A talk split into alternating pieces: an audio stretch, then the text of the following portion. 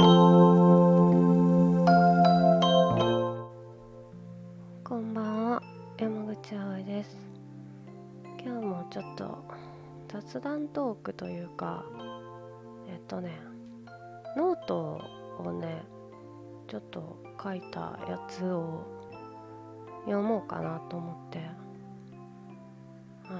それで今日は葵のブログを読むのを静かに聴く回です。あのねノートのねいろいろよくタグで募集をしてるんですけどお題企画っていうのがあってノートで。8月31日の夜にっていう投稿を募集しますっていう企画があってそれに向けて書いたやつなんですけどもその企画の趣旨が10代の頃の不安やモヤモヤの思い出やエピソードかつての体験談と時間が経ち思うことで今悩みを抱えている10代へ寄り添うノートっていう趣旨のタグの企画なんですね。でそれに基づいて高校時代の体験とかモヤモヤとか夏休みの頃の話とかあと今のね8月31日いじめとかに遭ってる子どもたちが一番あの人生を終わらそうとしてしまう日って言われてていろんな呼びかけを毎年してるのを見てるんですけどそれに対してね私も死にたいってちょっと前までたくさん言ってたと思うんですけど正直私みたいなね いろんなことをもう終わらせてでもそれでも本当ダメだっていう私なんかよりもまだまだ未来のある子どもたちが自分で命を絶ってしまうっていうことは今自分がそう死にたいって思わないから思うことなんですけどそれは止めれるものなら大人が止めてあげなきゃいけないなって思ってでこの趣旨のねあのノートの記事を書いてみました。今日真面目ですよ。ではですねえっと早速ブログ書いた記事を読んでいくので今日は静かに葵のブログの朗読を聞いてください。途中ね歌の歌詞を引用したところがあるんですけど歌うかも？わかんないけど。うんちょっとその時のこの間みたいにねいきなり歌うとこ出てくるかもしれないんでね。ちょっとそれだけ先に言っておきます。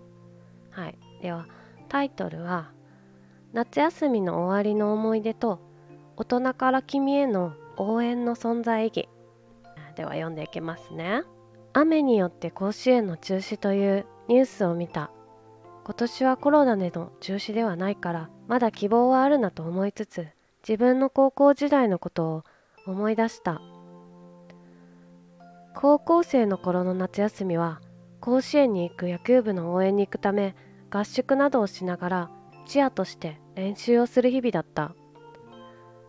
野球部が敗れるとその時点でその時の踊りは終わり3年生は引退。そして次には文化祭に向け2年が中心となり新しい踊りを考える。だからなんだかんだでほぼ毎日夏休みの間も学校に行っていた。高2の夏。いつまでも夏休み気分でいるのは私と数人。それから1年生くらいで学校は進学校だったからみんな部活よりも勉強の方に力を入れ出し野球応援終了後になるとあまり来なくなる人もいた。文化祭に向けて曲選びや踊りを考え出すといつの間にか秋の気配が近づいてくる。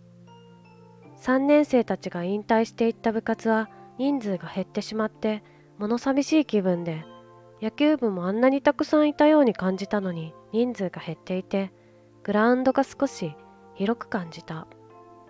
同じ学校にいるのに部活から人が減るというだけでなぜかとても寂しい気分になった記憶がある。野球部の応援では負けた時多くの球児たちが泣く姿を見てきた。それに私たちももらい泣きしそうになった。3年生が後輩たちに「お前たちはまだ泣くな。来年があるから泣くな」と涙目で慰めていて応援団長が野球部の部長と抱き合っていたのが印象的だった。チアも応援団も応援することしかできないが一緒に戦ってきた戦友だ。悔しい思いを胸に野球部はまた来年の試合に思いを馳せ練習をする。2年生にはまだ可能性があるからそのためにまた来年に向け頑張る。チアだって同じように同じところを目指して頑張る。応援することが力になってもらえるならば応援はそのために存在意義があるからだ。そんな夏の大仕事を終えた頃にはもう夏休みもあと半分というところだった。8月の終わりが近づくとああ夏休みも終わるなぁと実感しながらなんとなくぼーっと学校に来ては踊りを少し考え休憩しては友達や後輩と喋ったりなんとなくなんとなく時間が過ぎていった。野球応援の頃には体が溶けそうだと思うほどの太陽の日差しも随分と穏やかになりうるさいミンミンゼミの合唱ももうほとんどしなくなって気がつけば少し涼しい風につくつく帽子の鳴き声ばかりだ。そして秋茜が飛び始めてきた。この鳴き声と秋茜を見かけると昔から秋が来るなぁと感じた。夏休みがもう終わるのか。終わったらすぐテストがあったような気がする。宿題はだいたい終わった。またあの現実世界のような授業ばかりの生活に戻るのか。進学校友達は頭のいい人たちばかりで仲間外れとかいじめとかそんなくだらないものはなかったけれど女子はいつもグループを作るから。そのどこかに所属していないとなんとなく一りぼっち。夏休みの部活の間は部内にいればそれでいいししなきゃいけないのは部活に専念することだったしよかったが。ああまた新学期が始まればあの面倒くさい女子のグループとやらに悩まされるようになるのかと。少し憂鬱だった。クラスで一番仲のいい友達に友達がたくさんいたからクラスでも巨大なグループになっていて私はそこにいるのはとても苦痛だった。みんないい人だった。だけど属することが私は苦手だった。トイレにみんなで行く女子特有の習慣も私は好きじゃなかった。だから勝手に一人で行くしついていくこともしなかった。男子の友情は楽そうでいいなといつも思っていた。男になりたいわけではなかったが友達関係の簡素さにいつも憧れを抱いていた。私はいろんな友達が好きだからいろんな友達と話したい。目立つグループの友達とも仲が良かったし静かな文芸部の友達と話すのも面白かった。だけど目立つグループの友達と文芸部の友達は仲良くはなれないようだった。だから私がいろいろな場所を行ったり来たりそんな風に過ごしていた。9月に入っても文化祭になるしばらくまでは部活に行く時間が増えるだろう。私はほっとした。部活ではそういったグループという概念がない人たちばかりだったからそこにいると自分らしくいられて自分らしく楽しめた。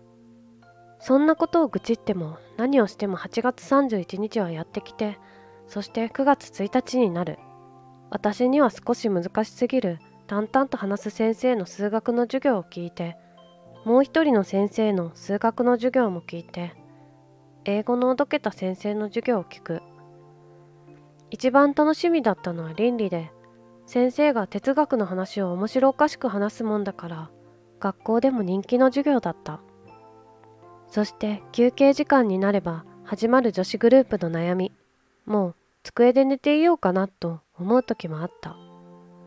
でも表向きには友達が多い私だから必ず「何寝てんの?」と声をかけてきている友達がいて連れ出しに来る。きっとこれは幸せなことだ。だけど一人で自由に動き回らせてほしい。そういった思いとの葛藤だった。好きな友達に好きな時に話したいんだ。グループでゾロゾロと動きたくないんだ。一時期別のクラスの友達とお昼ご飯を過ごすようにしている時期もあった。仲間外れにされたのではなく自分から逃げるようにそこで食べた。クラスの一番仲がいい友達が心配して早く戻っておいでよと言っていた。本当に申し訳ないと感じた。あの空気に私は学生が終わるまで馴染めることがなかった。大人になった今好きな人には好きな時に会えるし何よりグループに属さなくても良くなったことが大人になって一番喜ばしかったことだった。8月が過ぎることが少し憂鬱だった高2のあの頃みたいな感情もない。ただお盆だなとかみんなのそれぞれの休みを聞いてみたりお盆が終わったら通常の仕事に戻るから業務をこなす。そんな日々だ。17歳の8月31日と違って30代になった今の8月31日は月が変わることへの重みも感じ方も匂いも日差しが穏やかになったこともセミの鳴き声の違いにもあまり気にしない。田舎の学校と違い大人になり都会に住むようになったがつくつく帽子の鳴き声は聞こえてくるのだろうか。秋茜なんていないだろうな。私の中ではあれが秋の合図だった。憂鬱だったグループ制度から脱出でき大人は快適になれた。でも時々交流もあるし仲良くしている人もいる。ただみんなで集まるんじゃなくてその時会いたい友達数人で会う。それぐらいがちょうどいい。それぐらいが私らしくいられる。8月31日になると若者に向けてたくさんの大人たちの注意喚起が随所で見られる。嫌なことを抱えている子どもたちが人生を終わらせないように。今私は大人で何度も何度も辛いことを経験したけれど学生時代のうちの苦しさは大人に話すと解決することも多い。いじめや嫌がらせをしている人は心が乏しいのだということも大人になれば容易にわかる。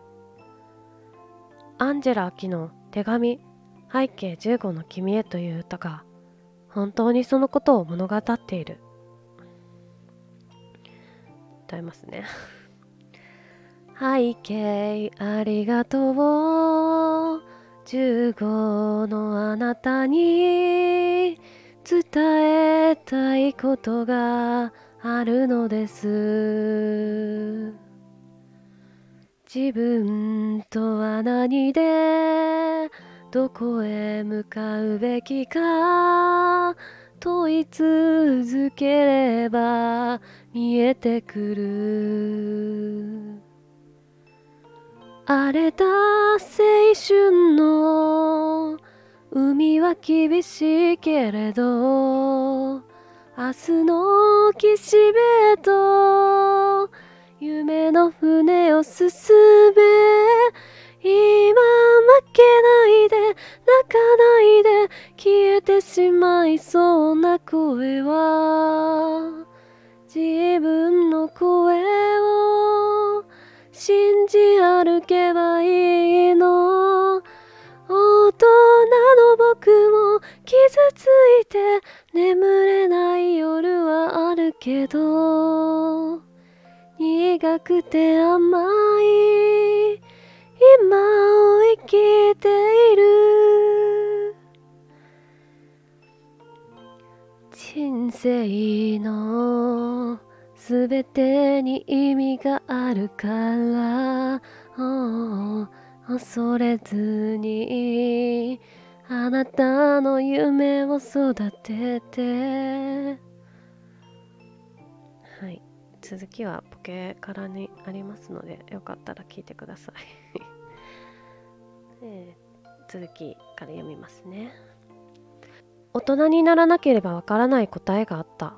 だけど子供にしか見えないものもあった。私があの時憂鬱だったグループの悩みも大人の私が聞けばなんだそんなこと好きなように動けばいいだろうと言っただろう。だけどそんな私だってこの間までずっと憂鬱で苦しい答えが出ない場所にいた。大人になったっていろいろな悩みはある。だけど子供たちが抱えている悩みを解決してあげられる術はきっと同じ年齢の子供たちよりもはるかに持っているだろう。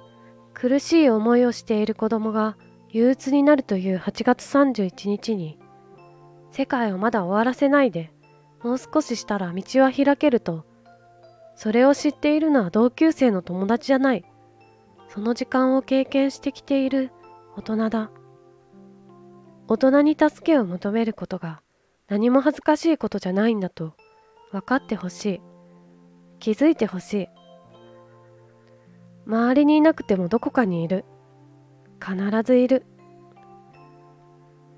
チアをしていた頃のようにそれが心の応援になるのならば私だってたくさん話を聞いてあげたい。そんな大人はこの世にたくさんいるよ。大人の存在意義はそんな悩む子供たちを応援し守ることでもあるのだから。チアは応援をすることしかできなかったけれどもっと具体的な解決策で苦しい現状からひょいと救い上げられることがきっとできるかもしれない。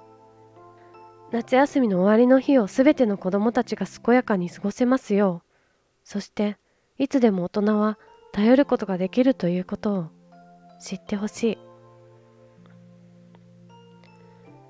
これが私の書いたブログでございます。途中歌わせていただきましたが 歌詞読んだ方が分かりやすかったかな。まあいいか。えっと一応これの元 URL を概要欄に書いておきますのであのよかったらハートをしてください。ハートを押すと私から大好きって言われる仕様になってます。通になんかハートの白いハートのボタンがあるんで押したら大好きって言われる。はい。久しぶりにブログ読みましたけどね。やっぱブログ配信もしたいですね。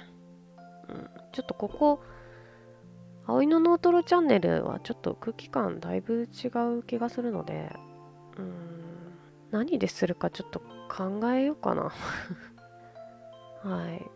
じゃあ今日はこんな感じではいノートのブログ記事を読ませていただきました。